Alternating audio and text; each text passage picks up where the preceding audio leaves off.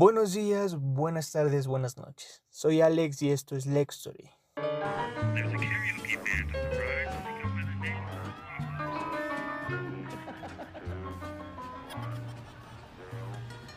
¿Cómo están? Espero que hayan tenido una semana muy bonita, muy buena o que tengan una semana productiva, buena, maravillosa. El día de hoy voy a hablar acerca de un caso que marcó eh, dentro de la población ecuatoriana un antes y un después. Es un caso que marcó la vida de muchas personas, que la gente habló de este caso porque se sintieron demasiado conectados con él. Es un tema, un caso que generó controversias en su debido momento, ya que su índole, su atrocidad y el hecho de que se cometió con una joven que tenía, debió haber tenido demasiados sueños y que ahora ya no se encuentra con nosotros.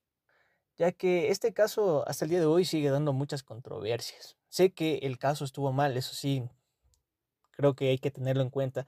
Sé que el caso fue atroz y espero que jamás se vuelva a dar un caso como este. Sé que en muchas chicas siguieron este caso, muchos hombres también siguieron este caso y que la sociedad en particular lo siguió porque, bueno, como dije antes, era una chica en plena juventud que tenía sueños y anhelos y que no pudo cumplirlos.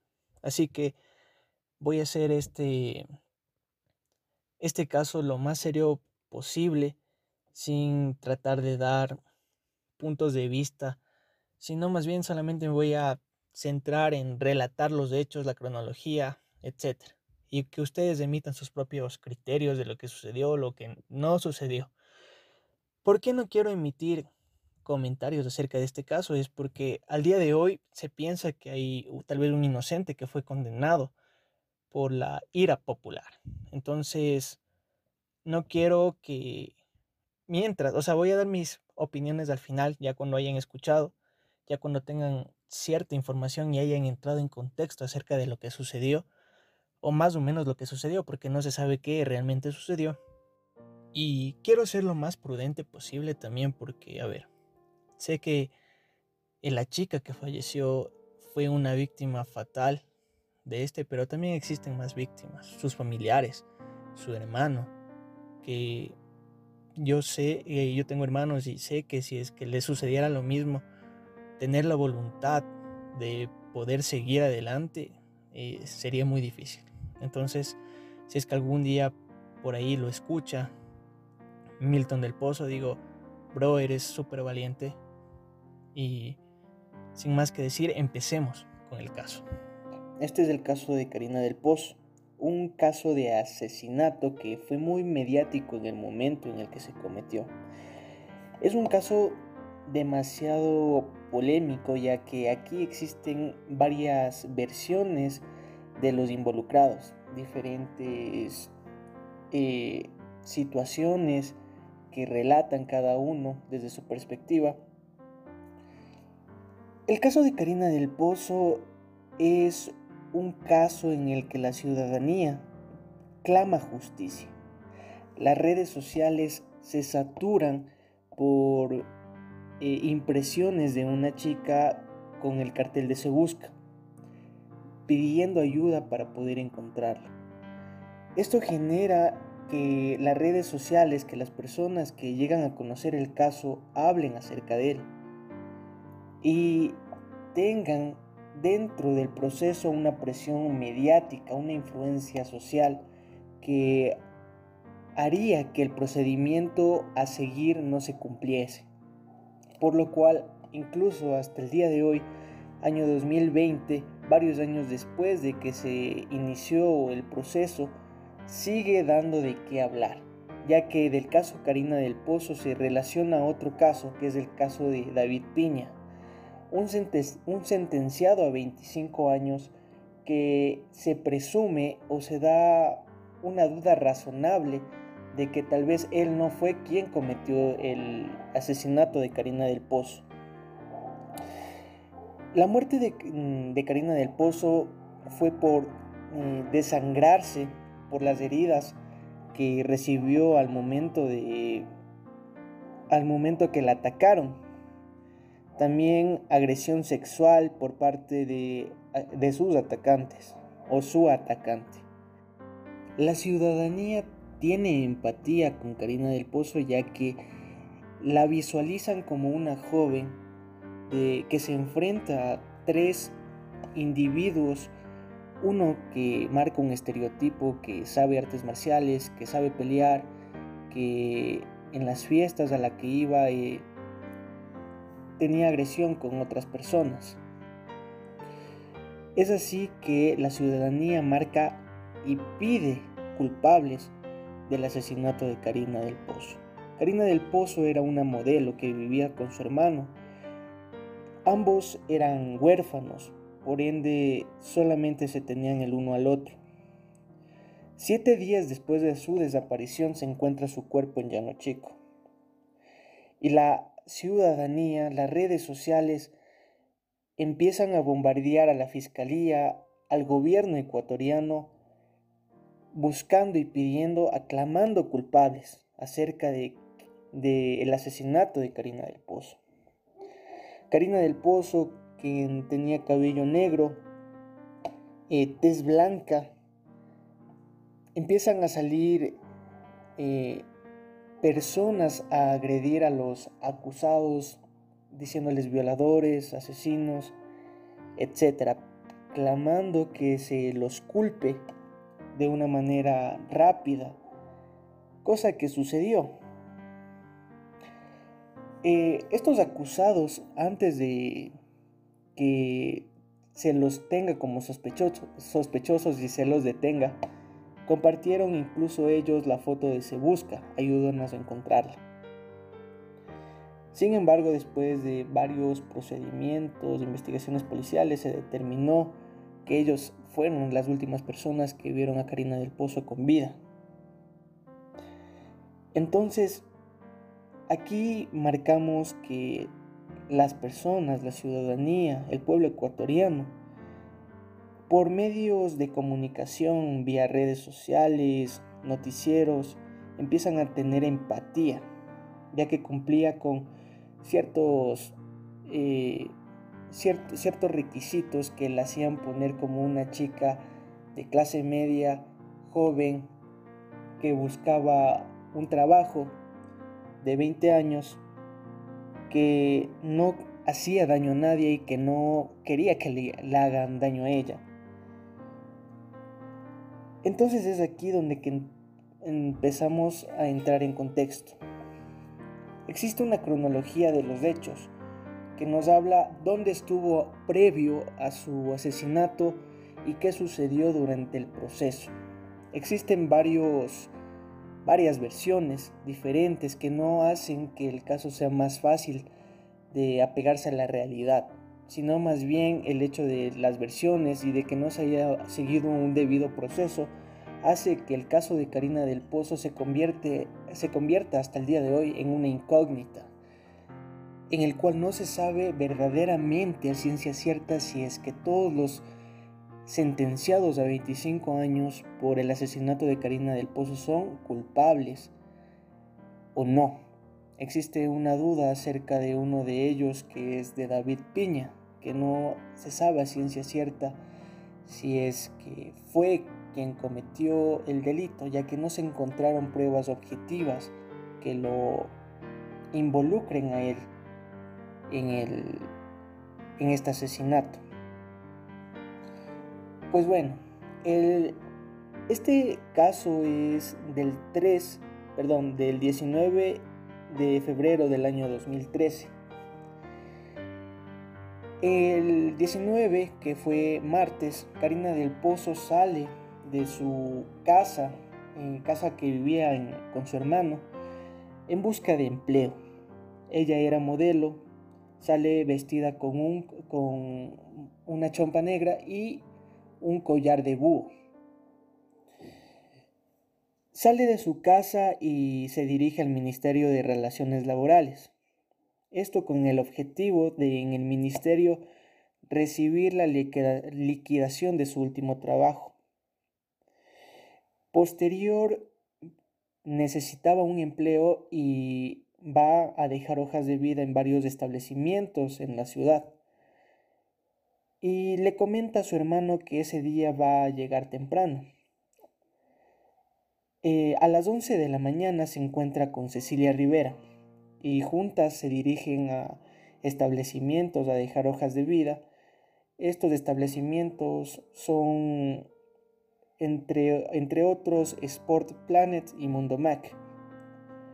A las 2 de la tarde, después de haber entregado las hojas de vida, eh, Karina del Pozo y Cecilia Rivera se dirigen a un bar en el norte de Quito en la avenida República del Salvador y Suecia. Aquí se junta ella, Cecilia Rivera y Karina del Pozo junto a otras amigas y se dedican a socializar, conversar y a beber.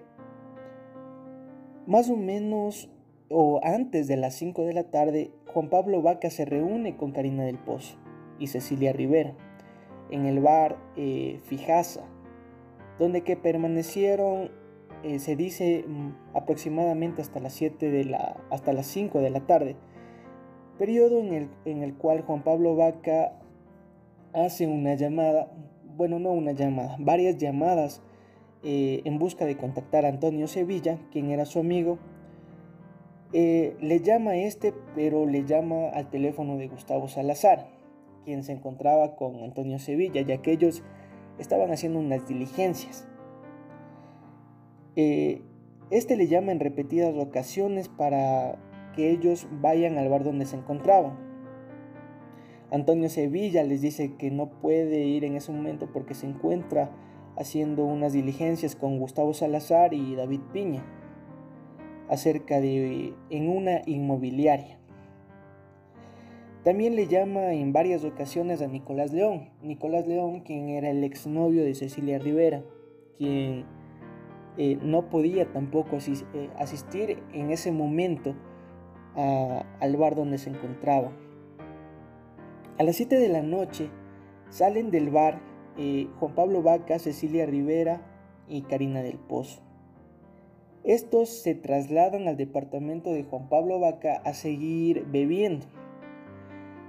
Este llama nuevamente a Nicolás León, Antonio Sevilla y Gustavo Salazar les dice que vayan a su casa que va a tener una fiesta. Ellos dicen que ya van a ir.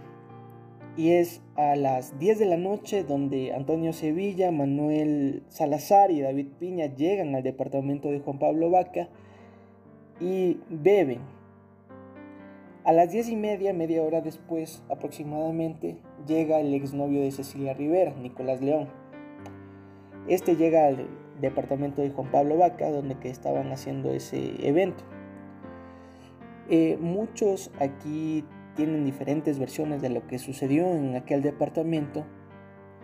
Eh, muchos dicen que esa noche fue de excesos, donde que existió demasiado consumo de alcohol y aparte de ello existió el consumo de sustancias ilícitas como eh, drogas, y también existieron encuentros amorosos. Cada persona que cuenta lo que sucedió en aquella fiesta tiene su versión. Al siguiente día, el miércoles 20, a la 1 y 30 de la mañana, después de haber bebido el día anterior y haber empezado bebiendo aquel día, a la 1 y 30, Karina del Pozo, Cecilia Rivera, Nicolás León, David Piña, eh, Manuel Salazar, Antonio Sevilla salen del departamento de Juan Pablo Vaca. Este esto con el objetivo de dirigirse cada uno a su casa. Es aquí donde que Manuel Salazar, quien tiene una camioneta Chevrolet D-Max doble cabina, se ofrece a llevar a cada uno a su casa, haciéndoles una especie de recorrido. Cabe recalcar que todos los involucrados, todos los anteriormente nombrados, que son seis, eh, se encontraban en estado etílico, unos con mayor grado que otros. A las 2 de la mañana, eh, Cecilia Rivera llega a su casa en el barrio Quito. Ella no quería entrar y es entonces que Nicolás eh, León, el exnovio, le dice a Manuel Salazar que apague el vehículo y que espere unos minutos hasta que ella entre a su casa. Nicolás León la deja al cuidado de su madre y esta, esta parada queda registrada en el GPS del Chevy Star, que el Chevy Star deja marcada vía GPS el lugar donde que tú apagas el vehículo. A las 2 y 15, 15 minutos después de haber dejado a Cecilia Rivera, Nicolás León es el segundo en quedarse en la avenida Diego de Almagro y le piden que le deje a la vuelta de su casa para que los que se encontraban dentro de la camioneta no se tengan que desviar por otros caminos para poder dejarlo en su casa. Como este se baja rápido, Manuel Salazar no apaga el vehículo, por lo cual no queda registrado en el GPS del Chevy Star. Es así que la camioneta posteriormente de dejar a Nicolás León sigue su trayectoria en sentido sur-norte hacia la Avenida La República. Es aquí donde que todos cuentan lo mismo. Es una versión, si no eh, realmente igual, es similar. Pero es a partir de aquí donde que se tejiversan las cosas y no se sabe qué sucede en realidad, ya que en este momento se dividen varias versiones nuevamente. Pero estas versiones ya dirían quién fue realmente quien asesinó a Karina del Pozo o indicarían versiones mentiras netamente. En primer lugar decimos que aquí David Piña dice que él no se acuerda de nada, que estaba demasiado borracho, que recuerda que, que solamente llegó a su casa y que se acostó a dormir. Manuel Gustavo Salazar, el dueño del vehículo, dice que David Piña le indicó cómo llegar a Llano Chico, lugar donde que se comete el crimen y donde, donde fue encontrado el cuerpo de Karina del Pozo. Aquí se dice que David Piña fue quien atacó y acabó con la vida de Karina del Pozo con una piedra. Antonio Sevilla manifiesta haber estado en estado de ebriedad y drogado y que no, recuerda bien lo que sucedió, pero alega que David Piña y Manuel Gustavo Salazar fueron quienes posiblemente violaron y golpearon y asesinaron a Karina del Pozo. Eh, muchas, muchas indagaciones, muchas investigaciones dicen que dentro del procedimiento Sevilla se acogió a su derecho al silencio, que no habló nada, y es la verdad, dentro del procedimiento no dio versión, excepto al momento en el que dijo que se había acostado con Karina del Pozo. Pero antes de que sea considerado como un, como un sospechoso y se lo detenga, dio varias versiones voluntarias. Es así que dentro de las 2 y 15 y 4 de la mañana no se sabe qué sucede. A las 4 de la mañana el Chevy Star de la camioneta de Gustavo Salazar hace una parada en la casa de su madre. Cabe recalcar que Gustavo Salazar ya no vivía con ella. Gustavo Salazar vivía en ese momento con Sevilla. Llega por un momento y dice que Aquí es donde que Gustavo Salazar, después de haber cometido aquel acto, después de que David Piña cometió el acto, fue a, contarle a su madre lo que había sucedido. Sin embargo, las amenazas, insinuaciones de que tomaría represalias en contra de sus familiares no le permitieron contarle a Gustavo Salazar, a su madre, qué es lo que había sucedido. Es aquí donde que se podría determinar si se hubiera seguido un debido proceso o si es que se hubiera pedido un testimonio, si es que verdaderamente David Piña se encontraba al momento en aquel lugar, sin embargo no se lo pidió. Este testimonio crucial y clave es el de la madre de Gustavo Salazar, quien pudo haber determinado si David Piña se encontraba o no. Sin embargo, este testimonio no se pidió ni por fiscalía ni por la parte acusada. No se tomó en cuenta el hecho de que el GPS marcó la casa de la madre de Gustavo Salazar y eh, el hecho de que él estuvo presente con ella. A las 5 de la mañana, una hora después, la camioneta llega a casa de Antonio Sevilla, donde que vivía con Manuel eh, Salazar. Y aquí es donde que casi termina todo esto. Se dice, según entiendo, eh, Sevilla o Salazar publica un estado a las, al otro día, a eso de después de las 5, diciendo que chuchaqui, qué farra que me pegué ayer. Eso ya es de conclusión de cada quien. A las 8 de la mañana, Milton del Pozo, el hermano de Karina, se da cuenta de que su hermana no llegó a dormir. Sin embargo, Karina del Pozo le envió el último mensaje eh, a su hermano al momento que se encontraba en la camioneta y le manda el mensaje de ya estoy yendo. Nunca llegó. El jueves 21 se presenta la denuncia eh, de que por parte de Karina de por parte de Milton del Pozo, el hermano de Karina, de que estaba desaparecida. Es aquí donde que el investigador a cargo pide rastrear las llamadas de teléfono de Karina del Pozo desde el 18 de febrero y se toman las primeras declaraciones voluntarias, las primeras declaraciones libres y voluntarias. Los primeros en declarar fueron Cecilia Rivera y Nicolás León.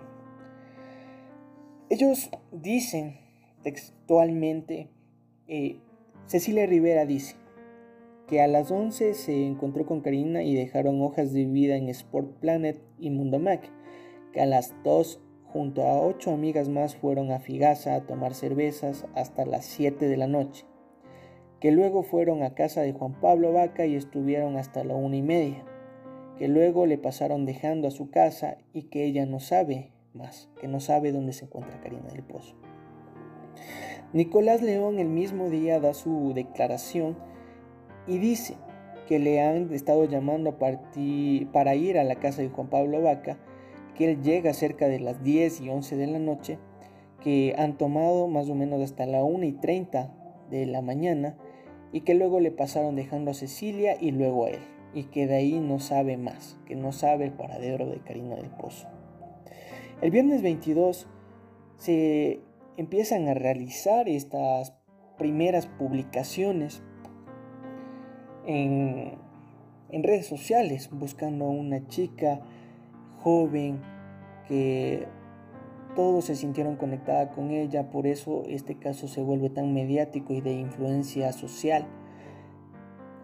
Y este mismo día, viernes, se presentan las declaraciones libres y voluntarias de Gustavo Salazar y Antonio Sevilla. El primero dice, Gustavo Salazar, que ese día llegó con Sevilla y Piña, que no conocía a Karina, que, ellos le, que ella les dijo que había, le habían votado del trabajo que esa noche nadie tuvo relaciones de ningún tipo con nadie, todos eran amigos, que en el carro él veía por el espejo que Karina pasaba escribiendo en su celular, que ella se bajó y tomó un taxi, pues no quería seguir bebiendo con ellos en el auto y que luego la dejaron, eh, le dejaron a Piña y luego fueron a casa con Sevilla. Jorge Antonio Sevilla Freire, él dice que Primero que han llegado a las 8, junto a Piña y Salazar, que han tomado hasta las 3 de la mañana, que le han pasado dejando a Cecilia, luego a Nicolás, y luego que se han quedado dormir, eh, se ha quedado dormido hasta que Karina se enojó y se bajó de la camioneta y tomó un taxi hacia la occidental, que luego le han dejado a Piña y se han ido a la casa, que conoce a Karina hace un año de fiestas, discotecas, que no tenía novio, pero que Karina tenía varios vaciles. El sábado 23 se presenta la declaración libre y voluntaria de Giovanni David Piñagüen, de 25 años de edad. Él dice y alega en su declaración que han pasado toda la tarde en diligencias con la aseguradora del auto de Salazar, ya que días antes el Salazar había prestado su vehículo eh, a David y que David sufre un accidente y que se sentía responsable de cubrir los gastos. Que Juan Pablo Vaca les ha llamado al teléfono de Salazar varias veces desde más o menos las 3 hasta las 8 de la noche. Así que deciden ir y llegan y estaban tomando, comiendo pizza, que todos menos él y Salazar fumaban marihuana, que Karina y Juan Pablo se encontraban en ese momento vacilando, que iban borracho de regreso y no se acuerda nada que Karina al parecer tomó un taxi y que la pasaron dejando, que le pasaron dejando en su casa. Cuando ya se sigue el juicio, David Piña menciona que dentro de su de primera declaración libre y voluntaria, él miente acerca de por qué dice que Karina se subió al taxi. Él dice que la persona que estaba tomando su declaración le insistió y le insistió y le dijo que no lo iba a dejar salir, sino hasta el momento que diga que también se subió al taxi, porque si no, no coordinarían las versiones de cada persona. Y él necesitaba dirigirse al hospital, ya que su madre para ese momento se encontraba con cáncer y aún estaba viva y agonizando en el hospital. A las 7 de la noche del mismo día se presentan dos de sus eh, amigos, amigos de Karina del Pozo. Daniel Chiriboga, de 19 años, que dice que Karina del Pozo es su amiga, que Juan Pablo Vaca siempre pretendía a Karina, luego pretendía a la hermana de 13 años de Alejandro Ojeda, quien es la otra, la otra persona que presenta también su, su declaración y dice que conocía de una terrible fama de Sevilla. Manifiesta que Karina no era amiga de Cecilia Rivera ni de Juan Pablo Vaca, por lo cual le parecía extraño que e, ella estuviera bebiendo con ellos. Alejandra Paula Ojeda hace su declaración voluntaria y dice que ella es la mejor amiga de Karina del Pozo, que se conocen desde hace ya varios años 8 para ser exactos, que Juan Pablo Vaca eh, pretendía mucho a Karina, que ella, Alejandra, vaciló con Sevilla y que sabía de la terrible fama de, este por eh, drogadicto y por un por supuesto violador. Y que a partir de ello no volvió a salir más con él. Aquí empieza el trabajo de la policía. El trabajo de la policía consiste en que se piden registros de ojos de águila, que son cámaras de seguridad de la Policía Nacional, y se pide los registros del Chevy Star, que es el GPS donde queda marcado donde hicieron sus paradas, donde apagaron el vehículo. El lunes 25, policías emiten la prohibición de salida de Karina del Pozo porque se teme que haya sido secuestrada por un posible taxista. Ya se tienen versiones voluntarias de todos aquellos que fueron sospechosos, de todos aquellos que la vieron eh, viva casi al final. Es aquí también donde que existen o se manifiestan Testimonios de David Piña es el único en detallar el consumo de marihuana y relaciones amorosas entre Karina y Juan Pablo Bach, entre Cecilia y León. Es el único que dice que, se que, que existía consumo de drogas, alcohol y que existieron relaciones amorosas o sexuales. El trabajo policial también consiste para este momento en ordenar un examen de luminol en la camioneta de Manuel Salazar, la madrugada del 19 y la madrugada del 20 de febrero. Se solicitan registros de las llamadas entre los implicados. Se pide que Juan Pablo Vaca rinda su versión de los hechos de forma voluntaria. Se pide video de cámaras de seguridad del edificio donde se realizó la reunión, el encuentro, es decir, en el departamento de Juan Pablo Vaca piden las grabaciones. Se piden videos del 911 de la calle por donde que posiblemente pasó la camioneta y se piden huellas dactilares de Karina del Pozo al registro civil. Se pide también que Manuel Salazar, Jorge eh, Sevilla, Nicolás León, Cecilia Rivera se acerquen a dar sus versiones ampliadas, pues tienen contradicciones entre ellos. Pese a que el que tomaba su declaración supuestamente le dijo a David Piña que, tenía, que es lo que tenía que decir para que no se contradiga. Se pide el movimiento migratorio de Karina del Pozo por la situación de que se creyó que estaba secuestrada. Se emite un telegrama nacional de la Policía Judicial para notificar si hay levantamiento de cadáveres con características de Karina del Pozo, de 1,62, tez blanca, cabello negro, manos quemadas, con textura delgada, entre 20 años de edad. Se pide una copia de video a las cámaras de seguridad del local comercial eh, ubicado en Edmundo Carvajal, en el sector del bosque, en el norte de Quito. Se pide el video de las cámaras de seguridad del conjunto residencial, donde que es la casa de Sevilla y se hospedaba Salazar.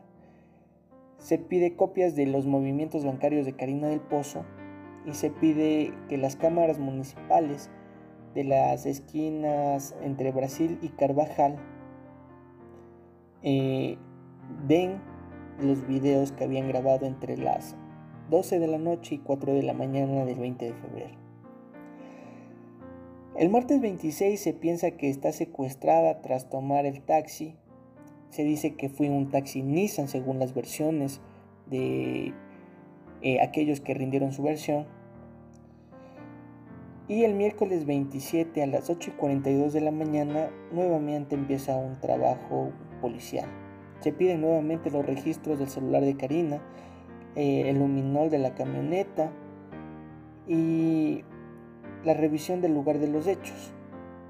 Se pide el registro de Chevistar de Juan Pablo Vaca y dar su versión libre y voluntaria. Eh, se piden copias de los videos de los 911, 911 en el sector de la Granada y Centeno y Quito Tenis, lugar de vivienda de los sospechosos. Se pide de que todos amplíen su versión de los hechos, exceptuando a David Piña. A las 5 de la tarde se emite una orden de detención. A las 6 de la tarde se realiza el levantamiento del cadáver. Porque según, ¿Por qué se da este levantamiento del cadáver? ¿Cómo encuentran el cadáver? Se envía el registro del Chevy Star para dar a, conocer, para dar a conocer los movimientos del vehículo de, de Salazar y determina que este tiene una parada en el sector de Llano Chico, en las calles 17 de septiembre y Manuel Benítez.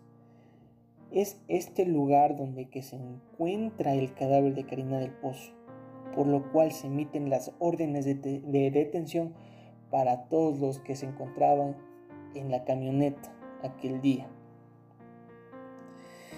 Es así que a las 10 de la noche, a ver, el levantamiento de cadáver fue a las 6 de la, 6 de la tarde.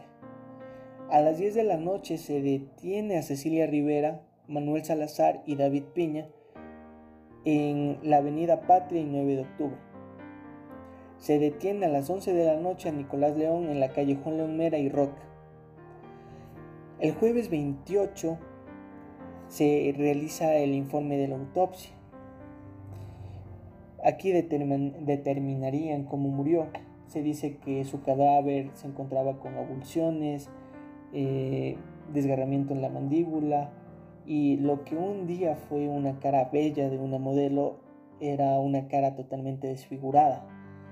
Sus uñas tenían folículos de cabellos eh, que indican la presencia de resistencia a la agresión y se encuentra sin ropa eh, y con, intentan esconder el cuerpo con diferentes rocas, tierra, lo que se encontraba a su alrededor. Es aquí donde que sin ropa se hace la pregunta si es que fue agredida sexualmente. Se encuentra semen, pero no se determina de quién era ese semen. A las 12, 12 y 40 del día jueves 28, allá en el domicilio de Juan Pablo Vaca y para hacer una pericia. Detienen a José Sevilla a la 1 y 30 en su casa a las 10 de la mañana se recibe la versión libre y voluntaria de Juan Pablo Vaca, de la edad de 30 años, y manifiesta que él no tuvo ningún tipo de relación de Karina, ni en ese momento ni en el pasado. Dice también que David Piña estuvo coqueteando con Karina del Pozo esa noche en su casa, que el día 19 eh, llamó a Nicolás León y a José Sevilla constantemente ya que no quería estar solo con Karina y Cecilia que conocía a Sevilla por salidas de discoteca, que no conocía a Salazar ni a Piña, esto generó un conflicto en los testimonios entre Alejandra Ojeda y Daniel Montiel, que decían que no existía una relación entre ellos. Eh, esto pretendió por años, este dice que ellos dijeron que Juan Pablo Vaca había pretendido por años a Karina del Pozo, pero con su declaración existirían incongruencias. Es aquí a las cinco y media que se realiza una, empieza la audiencia, la audiencia oral de formulación de, de cargos en contra de los acusados y se dicta prisión preventiva para todos ellos. El viernes 1 de marzo a las 8 se da la indagación previa, lunes 4 y la indagación por parte de la Fiscalía. Y es así que a las 8 y 55 del día lunes 4 de marzo, varios días después del el asesinato de Karina del Pozo, se recibe la solicitud de David Piña a la fiscal para pedir los videos de ojo de águila y triangulación de su teléfono que demostrarían la inocencia y que no se encontraba en el vehículo al momento del asesinato de Karim. También pide una copia certificada del Hospital Eugenio Espejo que harían que lugar donde él se encontraba a las 6 de la mañana el 20 de febrero porque su madre se encontraba enferma y necesitaba llevarla. A las 11 y 51 del mismo día el abogado de Manuel Salazar el doctor Jaime Patricio Sánchez decide renunciar pues considera no existe una lealtad procesal por parte de su defendido. Es decir, que no se, él no quería seguir un debido procedimiento, tal vez quería pagarle a los jueces. El martes 5 de marzo se reciben las versiones extendidas de todos los sospechosos. Para este momento la prisión preventiva, es decir, el encarcelamiento, fue para cinco personas. Se presumió que cinco personas habían asesinado a Karina del Pozo. Cinco personas fueron culpadas por igual eh, en redes sociales. Las acusaron de asesinos, les gritaron, les lanzaron piedras. Tenían incluso ellos que tener chalecos antibalas, cascos, porque tenían miedo eh, de parte de la Policía Nacional, tal vez, de que atenten contra la vida de estas personas. Eh, estos cinco sospechosos que fueron detenidos, que ya se mencionaron antes, fueron Cecilia Rivera, Nicolás León, David Piña, Sevilla y Gustavo Salazar. A las 11 de la mañana Nicolás León dice que mantiene su versión de los hechos y que él no puede extender más su declaración ya que no conoce más. A las 3 de la tarde David Piña dice que no se acuerda de nada. Él alega que no, se acuerda de nada. Y aclara que en su testimonio que dijo que vio a Karina del Pozo subir un taxi por presión del cabo, del cabo Oswaldo quien era quien tomaba su declaración. Y que le dijo que si es que no decía lo que tenía que decir no lo dejaría salir y que se metería en problemas. Que él solo deseaba regresar al hospital donde su madre estaba agonizando y no le dejaba salir hasta que dé su testimonio. Cuando salió su madre ya había fallecido.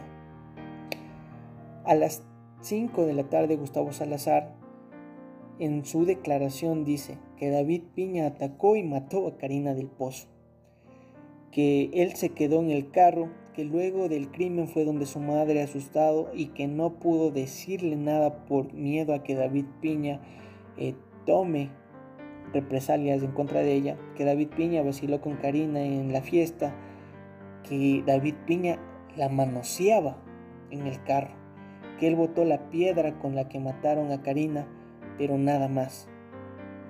También se le encuentra a Gustavo Salazar dentro de su billetera la tarjeta SIM, eh, la tarjeta de memoria de Karina del Pozo. En una entrevista cuando se le pregunta por qué no la votó, él dice que no la votó por miedo. No se sabe miedo a qué tenía, pero no la votó. Esto sería otra prueba de que él estuvo involucrado. María Cecilia Rivera dice que bebieron toda la noche con Karina, que no la vio vacilando con nadie, que sabía de la reputación de violador de José Sevilla, que a David Piña era un bronquista que buscaba pelea y que una vez le pidió que vaya y se acueste con él y se insultaron, que perdió un bebé de Nicolás León y que se hizo amiga de Karina unos meses antes, en enero del 2013.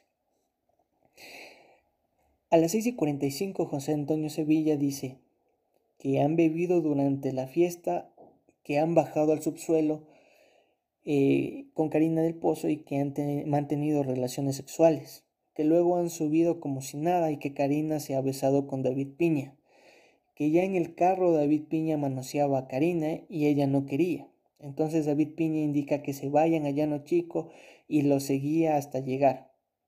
Que una vez en el lugar del crimen David Piña y, y Manuel Salazar hacen bajar a Karina y presuntamente la violan. Luego la matan y mientras él intentaba encontrar un taxi para ir a su casa y esperaba justo al frente en una casa con un divino niño que a él no encontró, que él no encontró ningún taxi para volver a su casa. Volvió a la camioneta que luego del crimen le dejaron a David Piña y luego lloró hasta dormirse, que una vez en la cárcel ha sido amenazado de muerte, que David Piña tenía rasguños en su cara y que Manuel Salazar en sus manos presuntamente eh, eh, rasguños de Karina porque se intentó defender.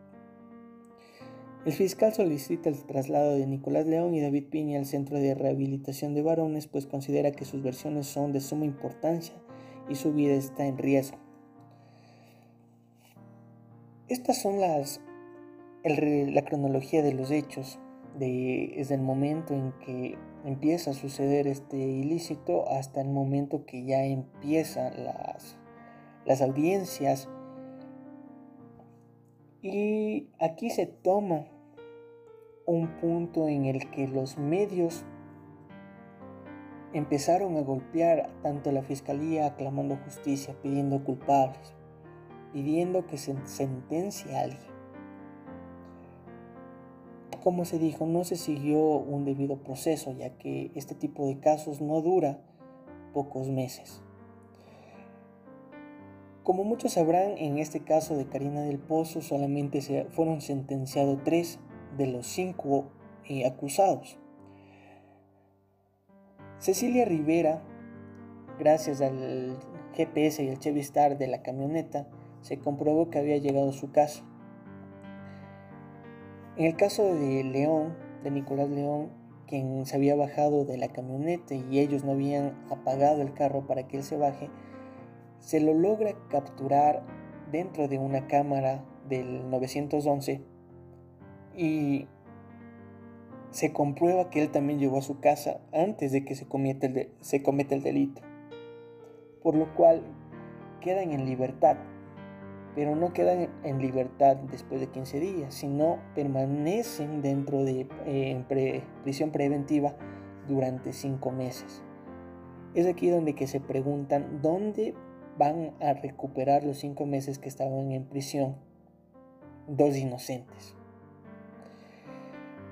El caso de David Piña, eh, Sevilla y Gustavo Salazar, cada uno alegaba que sabía que se cometió el delito excepto David Piña. David Piña siempre alegó que no recordaba qué había sucedido, que no recordaba si es que no recordaba absolutamente nada. El hecho es que si es que tú dices que no recuerdas nada, también planteas la posibilidad de que no recuerdas qué hiciste. Pero al no encontrarse pruebas objetivas, ya que, a ver, las pruebas fueron la tarjeta de memoria de Karina del Pozo, que se encontró tierra del lugar en los zapatos de los involucrados y se encontró sangre en las sábanas de, de Gustavo Salazar y Sevilla, pero en la casa de David Piña no se encontró absolutamente nada. Por lo único que les lo sentencian a David Piña fue por el hecho de el testimonio de Gustavo Salazar. Gustavo Salazar, quien dice que David Piña fue quien mató y presuntamente violó a Karina del Pozo por él dice que tampoco sabe por qué lo hizo y que él ah, únicamente ayudó a esconder el cuerpo, pero que él no la mató. Él da sus declaraciones a medios de comunicación. Actualmente el caso de David Piña es un caso que ha sonado mucho, ya que existe un proyecto estadounidense llamado eh, Innocent Project que plantea resolver casos en los que no se siguieron los debidos procedimientos en los que no se tomaron ciertas pruebas, en los que fueron, ah, fueron acusados injustamente, para poder declarar, no declarar a los inocentes, pero ayudar a que exista un juicio que sea realmente honesto para ellos. Porque en este caso nunca existió presunción de inocencia. Desde el minuto uno en el que se conocieron las caras de todos los involucrados, todos eran culpables para la ciudadanía. Existía presión de esta ciudadanía para que existan, los, que existan culpables y esta presión llega al Ejecutivo, presidente de la República y sus allegados, ministros de gobierno, etc. Es aquí donde que se dice que esta función empieza a presionar a los jueces, a los fiscales, a que este juicio termine rápido, que le den lo que necesita la gente, que son culpables, no necesitan saber la verdad. La gente no pide saber la verdad. La gente sabe que existió una persona, una chica que fue asesinada, pero no saben en qué contexto lo fue asesinada, no saben por quién fue asesinada, no saben qué sucedió. Solamente existen testimonios en los que tal vez David Piña la mató, en la que tal vez David Piña y, Salazar la mataron y la violaron, o en el hecho de que no se sabe qué mismo pasó o que no recuerdan qué sucedió.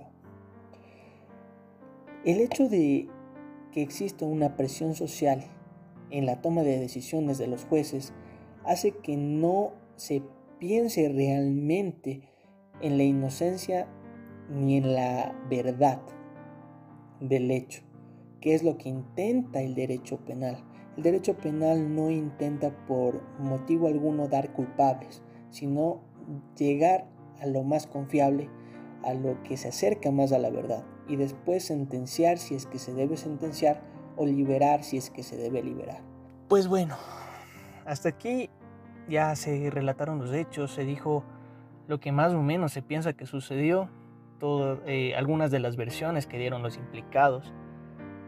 Tal vez, y se sabe que muchas no, no son reales, que son mentiras. Pero la cuestión aquí es que no se sabe realmente cuál es la, cuál es la verdad. Este caso lo dejo aquí, lo voy a dejar aquí porque desde este momento ya empieza el proceso judicial.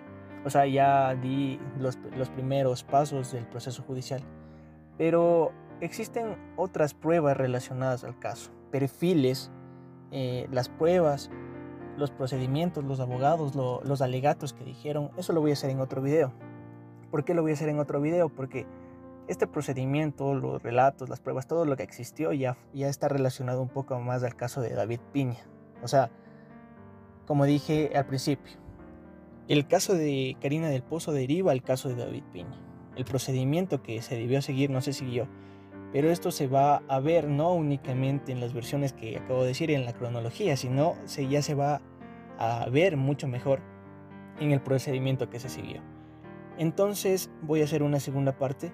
Eh, igual, o sea, la hiciera de una, pero sé que es muy cansado escuchar todo esto y también es muy cansado para mí y ya tengo hablando varios minutos. Y entonces la vamos a dejar para una segunda parte, el caso de el procedimiento y todo lo que siguió, pruebas, alegatos, etcétera, em, pruebas forenses, perfiles psicológicos de los implicados. Entonces hasta aquí dejamos este, esta cronología, este caso de Karina del Pozo que marcó en la historia ecuatoriana y en, las, y en los corazones de los ecuatorianos y varios corazones alrededor del mundo un sinsabor de que una chica con sueños, anhelos y esperanzas fue asesinada. Quiero nuevamente hacer aquí una, un pequeño paréntesis de decir que la música que se puso de fondo es una es el instrumental de una canción que se llama Brother de una agrupación que se llama Codaline. Es la canción es súper buena y quise ponerla aquí porque como dije al principio Milton del Pozo quien fue su hermano o quien es el hermano de Karina del Pozo hizo varias cosas que muchos hubieran quebrado, pero él buscó justicia, siguió adelante eh, y se nota que amó con su vida a Karina del Pozo. Eh, sin más que decir, nos vemos en la próxima. Muchas gracias por escuchar, compartan, suscríbanse. Eh, tengo una cuenta de Instagram, pueden seguirla. Estoy como arroba lexbautista3. Si es que quieren emitir algún comentario o comunicarse conmigo, Estoy súper fresco, súper chévere. Y sin más, nos vemos en el siguiente podcast.